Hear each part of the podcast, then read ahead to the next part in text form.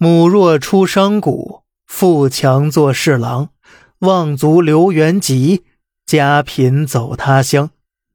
这是《水浒传》的作者施耐庵用毕生经历为后人总结的人生经验，短短数言就说出了两千年来中国不同阶层、不同背景人的最佳生存解决方案，直到今天我们仍然是适用的。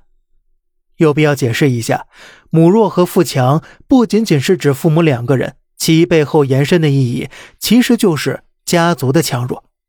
在生活环境极其艰难的普通古人眼里，如果他们的家庭不属于名门望族，那么父母耗尽一生的精力，辛苦把孩子平安养大，就已经很不错了。在没有强大背景的情况下，想要出人头地，有点见识的家长。会先让孩子通过做生意快速完成财富积累。中国古代啊，自古讲究士农工商贵贱的四等之分。虽然商人属于最低层次，但是除了第一等的士之外，任何时候从事商业都是原始财富积累的最佳最快手段。有了银子，就可以买田买地，增加家业了。依靠财力成为地主之后，也可以花钱让自己的孩子多读书、学习知识。在强大的财力支撑下，子辈孙辈们大概率就能高中皇榜，进入仕途了。然后让自己的家庭在阶级之上实现质的飞跃，到那时才是真正的富贵。这是一个人在父母家庭不太好的背景下实现人生跨越的最佳选择。但是呢？如果你的父母有很强的家庭背景，那么你就不用耗费一生的精力跌跌撞撞向上攀爬。此时，你只需要听从家庭长辈或父母的计划以及安排，按部就班守好家业，继续考取功名就够了。不瞎折腾，是二代们对父母和家庭最好的回报了。富强做侍郎对应的一句老话是“龙生龙，凤生凤”，老鼠的儿子会打洞。望族留原籍，家贫走他乡。即便是现在，这句话不仅仍然适用，而且很多人也是能够感同身受的。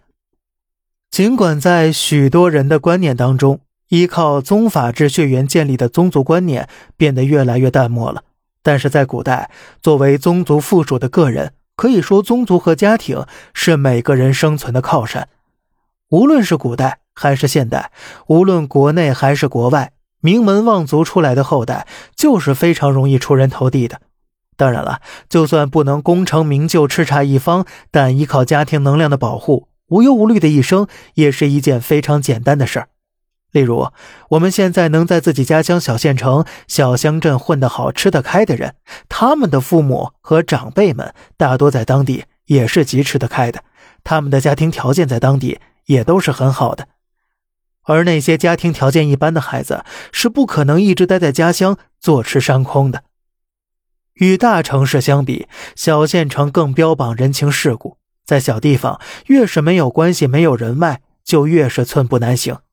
因此，许多在当地没有出路的普通家庭的孩子，会选择离开家乡，去机会更多的大城市打拼未来。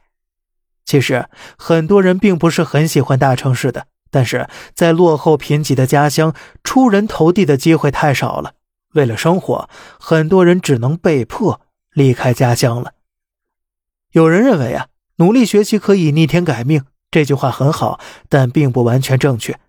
读书不一定能把人的阶级提高多少，但是读书最大的好处就是可以兜住一个人的底线，让一个人在生活中有更多的选择。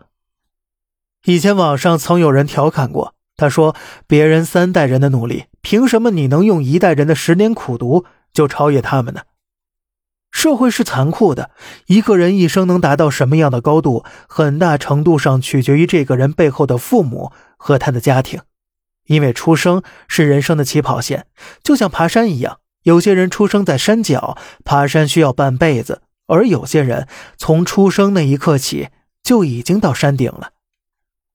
因此，一无所有的普通人想要追赶山顶的人，只能付出更多的努力，甚至数代人的努力，才能过上富裕的生活。